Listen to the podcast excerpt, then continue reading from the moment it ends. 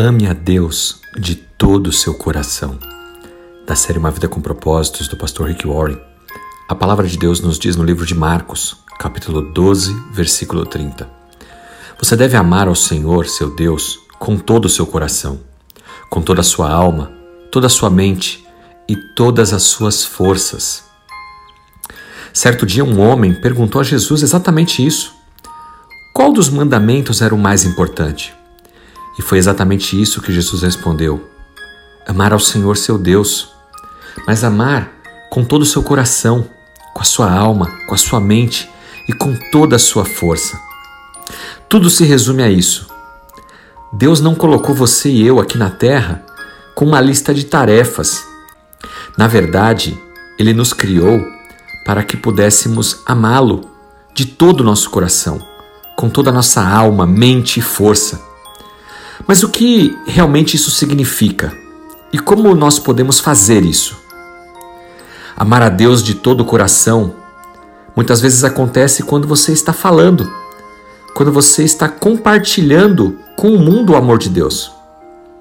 Amar a Deus com a sua alma é quando você está sentindo, sentindo a presença do Senhor e compartilhando o seu testemunho.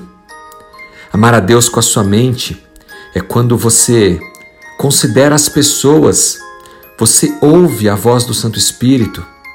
E finalmente, amar a Deus com a sua força é quando você está fazendo, está efetivamente contribuindo para o mundo, servindo.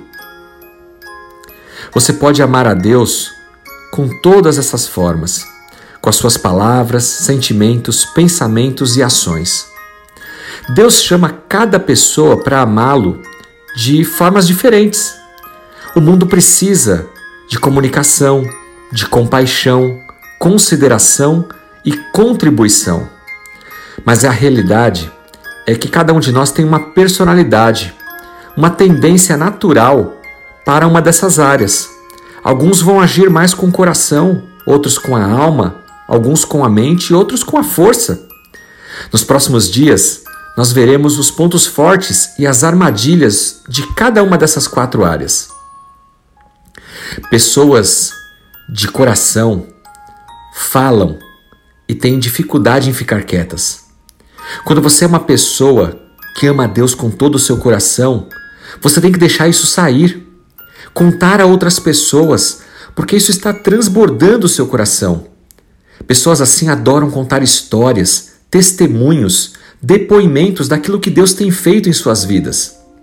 O mundo precisa de pessoas que sejam comunicadoras, precisam de pessoas que possam conduzir discussões, precisam de professores, conselheiros, treinadores, pessoas que disciplinem e orientem outras. Precisamos dos pregadores, dos missionários, pessoas que se baseiam nas habilidades verbais e que são capazes de levar a palavra de Deus ao mundo. Quando esses comunicadores usam as palavras certas na hora certa, eles podem restaurar, encorajar, edificar e curar corações partidos. Também têm habilidades para guiar e dirigir, apontar a direção certa.